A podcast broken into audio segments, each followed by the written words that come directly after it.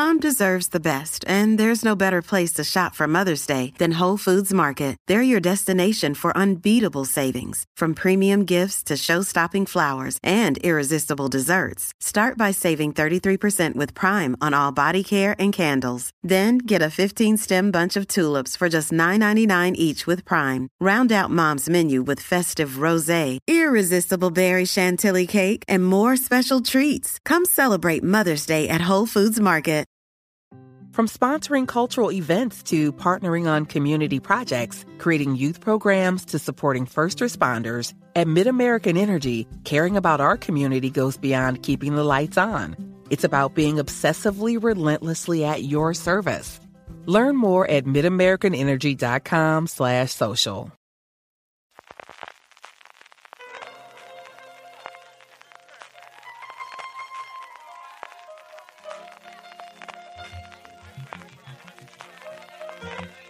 Estás escuchando Fuera de Series con CJ Navas.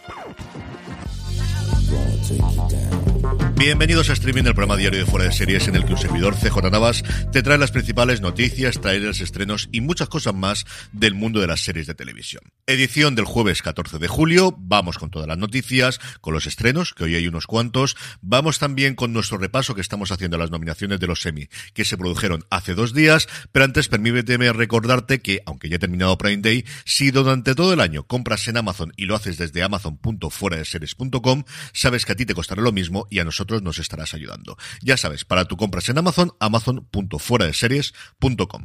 Empezamos con un poquito de follow-up de los semi y es que, como os comenté ayer, la Academia decidió este año no dar los resultados por plataforma después de la queja general de Netflix por haber combinado las nominaciones de HBO y de HBO Max y que le hacía estar una por encima del año pasado, así que hubo que tirar de calculadora, mejor dicho, de hoja de cálculo y empezar a ver cuántas han tenido por plataformas. Y el resultado final es que HBO ha recuperado su trono que mantenía desde hacía bastante tiempo, hasta que Netflix la superó hace cuatro añitos, 108 nominaciones tiene la plataforma americana y sumándole las de HBO Max, fundamentalmente las nominaciones de Hacks, subiría a 140. Netflix se quedaría con 105, que no está nada mal, las cosas como son. La siguiente sería Hulu, que ha tenido un grandísimo año, especialmente gracias a las series que le han venido de FX. Y la siguiente plataforma es Apple. Sí, sí, por encima de Disney, por encima de Amazon.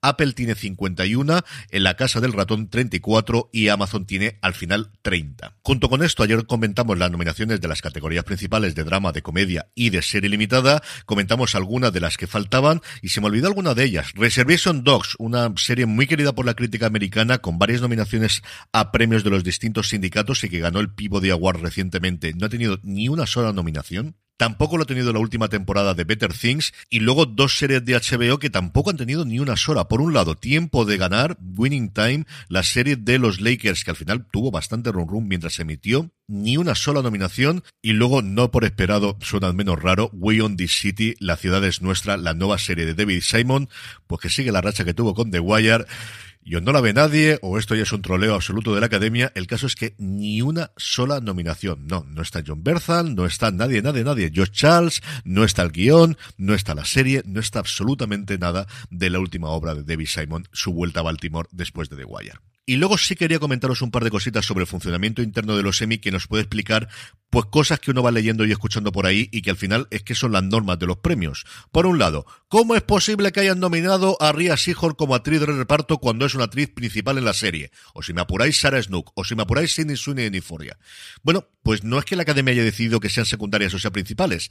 Eso lo elige quien presenta la candidatura. Esa candidatura se suele consensuar entre los representantes de los intérpretes, la plataforma y la productora de la cadena y es la que decide en qué categoría se va a presentar. Y pagan por ello, porque además para presentarte los semi tienes que pagar un canon por cada una de las candidaturas que presenta. ¿Qué es una cosa rara? Sí, pero posiblemente sea la única forma fácil de poder hacer esto. Yo siempre cuento el caso extremo de que Rob Love siempre va como actor principal. Cuando él se presenta en los semi, absolutamente siempre va, independientemente del peso que tenga en la serie, él jamás va como secundario. Pero hace que tengan muchos casos y Succession y posiblemente caso de Ria Seahorn con Better Call Saul son los más extremos de los nominados que tengamos, que te extrañe que, que gente que tiene más o menos el mismo peso en la serie, gente que tiene más o menos el mismo peso en pantalla, el mismo tiempo en pantalla, aparezca en lugares distintos. Y luego otra cosa también importante para las nominaciones es que desde el 2017 los académicos cuando hacen las nominaciones pueden elegir a toda la gente que quieran. Ellos reciben una sábana con un montón de nominaciones, antes en papel, ahora entiendo que en la cual pueden poner absolutamente todos los nombres que quieran. Lo cual yo creo que fomenta, y hoy hablaremos en la categoría de actriz principal de un caso yo creo bastante, bastante claro, el que al final, si tienes un nombre que has reconocido de una serie que a lo mejor no has visto su nueva temporada, pero que le tienes cariño a las actrices o que te gustó mucho en su momento, pues como no te cuesta nada porque no tienes que seleccionar 5, 10, 15, 20 o 30 desde los centenares que tengas dentro de esa categoría, los marcas todos por simpatía y de aquellos polvos vienen estos lodos en alguna de las categorías. Luego lo comentaremos. Comentaremos alguna de las categorías de drama después, pero antes un par de noticias. Por un lado, Miguel Herrán y Susana Bitúa van a ser los protagonistas de Los Farad. Por fin han confirmado que este va a ser el nombre de la serie. La nueva creación de Mariano Barroso y Alejandro Hernández, que abandonan Movistar Plus y se van a Prime Video. La serie fue presentada en sociedad en ese evento que hizo a principios de año Prime Video con todas sus producciones españolas de series y de cine, especialmente esa confirmación de que iban a adaptar Reina Roja de Juan Gómez Jurado nos traslada al mundo del tráfico de armas y del lujo de la Marbella de los años 80 y, como os digo, tiene el gran reclamo del protagonista de élite, del protagonista de La Casa de Papel, de Miguel Herrán, en el papel principal. A mí me gustó mucho la línea invisible, me gustó también bastante el día de mañana, así que tengo bastantes esperanzas puestas en esta nueva colaboración entre Alejandro Hernández y Mariano Barroso. Y por otro lado, AMC Plus, que sigue, luego comentaremos cómo tiene dos estrenos hoy, pero confirma el que para mí es uno de los grandes estrenos suyos del mes, que es Dark Winds. Renovada ya por una segunda temporada, es un thriller en los años 70 en La Nación da Baja, protagonizado por Rain Wilson, que precisamente aparecía en Reservation Dogs, que cuenta también en un papel secundario a Noah Emeris, al agente del FBI en The Americans, que adapta las novelas de Tolly Hillerman y que tiene como productor ejecutivo tanto a Robert Redford como a George R.R. R. Martin, de hecho, Martin hablaba un poquito de ella en su blog hace un par de semanas. Yo he podido ver ella un poquito. Cuando se acerque la fecha de estreno el 21 de julio os hablaré más. Sí os puedo comentar que desde luego a mí me está gustando bastante, aunque ya sabéis que a mí me dais un thriller y más de época y ahí estoy el primero de todos. Nominaciones de los semi, como os decía, vamos con drama y vamos a hablar las dos categorías. Ding dong, it's Drizzly. I have your drink delivery. Thanks so much. Is it margarita stuff? Uh, is it whiskey for your anniversary that's coming up? How did you know my Anna? Or is it an order from your future self who time traveled to make sure you stayed in with a cocktail? instead of going to the bar where a mysterious portal is slurping people up? Uh, I hope not. Mezcal. Oh, I was close. So close. High five. Get the right libation for whatever situation with alcohol delivery from Drizzly. Download the Drizzly app or order online at drizly.com. Ding dong, it's Drizzly. Principales de actuación, actriz principal y actor principal. Como actor principal tenemos seis nominados, cuatro que yo creo que estaban en todas las quinielas. Jason Bateman, que sabéis que adora la academia, por Ozark, evidentemente. También Bob Oderkin por Better Call Saul. Recordad que Better Call Saul, la que están premiándose ahora, es la primera parte de esta última temporada, que la última parte irá a los semi del año que viene, con lo cual todavía quedaría un año más para premiarle a él o así a Rhea Seahorn también si llegase el caso y las dos nominaciones tradicionales de Succession como actor principal, Brian Cox y Jeremy Strong. Junto a ellos se les une, yo creo que dos que podíamos esperar, por un lado Adam Scott por Separación, por Severance, la serie de Apple TV Plus, y luego Lee Jung Jae por El Juego del Calamar, la serie que ha hecho historia al recibir la primera vez una nominación como mejor serie de una producción de habla no inglesa internacional, porque evidentemente series internacionales se habían nominado y premiado muchas series inglesas, también se nominó en el 2020, la recordaréis, Unorthodox, la miniserie de Netflix, que era una serie de producción alemana, pero estaba rodada en inglés. Esta es la primera, pues internacional, de verdad, que recibe esa nominación. Como favorito, sin duda, Jeremy Strong. Siempre se habla de que al tener dos nominados se podrían dividir el voto entre él y Brian Cox, pero hasta ahora eso no le ha afectado. Bob Odenkirk podría tener ese voto de simpatía después de su problema de salud. Lee Jae, pues evidentemente el voto exótico y el voto internacional después del éxito de Parásitos en los Oscar, pues que tengamos exactamente lo mismo este año con los semi. Bateman yo creo que es complicado, veo más factible que lo ganase por dirección, que está nominado también para ello. Y Adam Scott, pues me daría mucha ilusión, pero no lo acabo de ver yo nada claro. En actriz principal tenemos tres que yo creo eran esperables. Por un lado, Laura Dini por Ozark, repetido lo mismo que he dicho antes con Jason Bateman, es una serie que a la Academia le encanta. Reese Witherspoon por The Morning Show, pero no lo está Jennifer Aniston. Y Zendaya por Euphoria, que era lógico que la volviesen a nominar.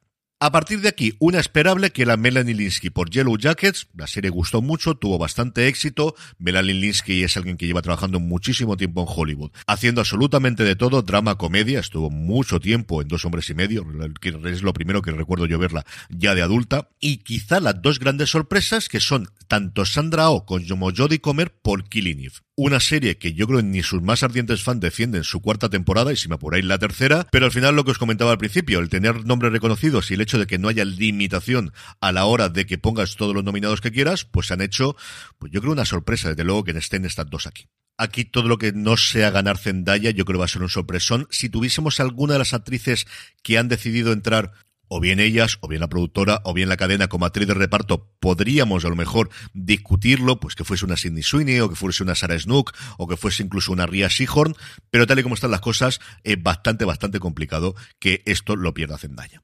Trailers. Apple TV Plus lanza el de Después del Huracán, el trailer largo, el corto lo vimos en fuera de series hace un par de semanas, la nueva serie sobre los efectos del huracán Katrina en un hospital de Nueva Orleans, tiene una pinta espectacular, se va a estrenar el próximo viernes 12 de agosto, tenéis el enlace en fuera de series.com y aprovecho para deciros que hemos lanzado un nuevo canal también de YouTube con trailers para que podáis acudir todos a ellos, vamos completándolo poquito a poco, se llama FDS Trailers y tendréis el enlace también en las notas del programa para que podáis acudir a él. Estrenos, hasta cuatro tenemos hoy. Por nombre, el más importante es Resident Evil, nueva adaptación en formato de serie.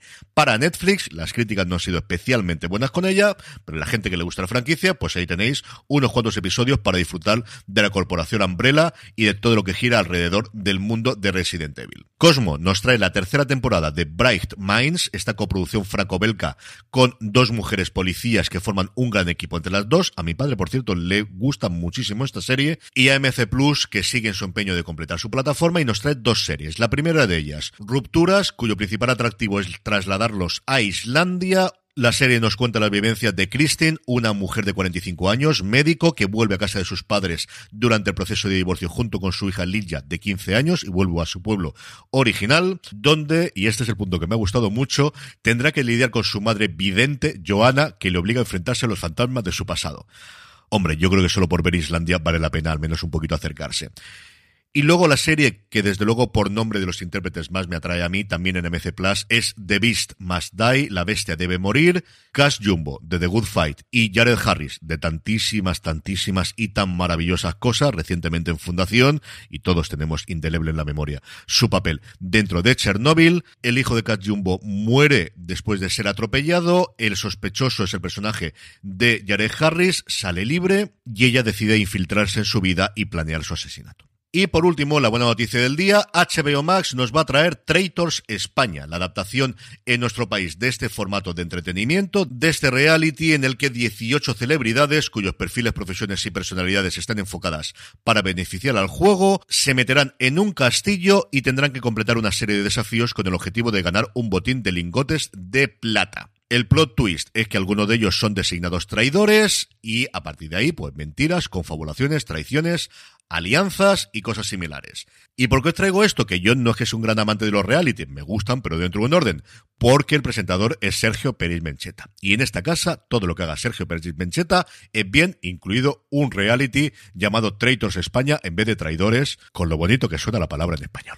Tendrá ocho episodios, se estrenará a principios de 2023 y yo os digo yo que estaré allí y como haya rueda de prensa, desde luego que estoy allí a ver a Peri Mencheta. Con esto terminamos por hoy, que creo que me ido bastante de tiempo. Recordad, para vuestras compras en Amazon durante todo el año, si lo hacéis desde amazon.fueradeseries.com, a ti te costará lo mismo y a nosotros nos estaréis ayudando. amazon.fueradeseries.com para vuestras compras en Amazon. Gracias por escucharme. Mañana volvemos para despedir el fin de semana. Recordad, tened muchísimo cuidado.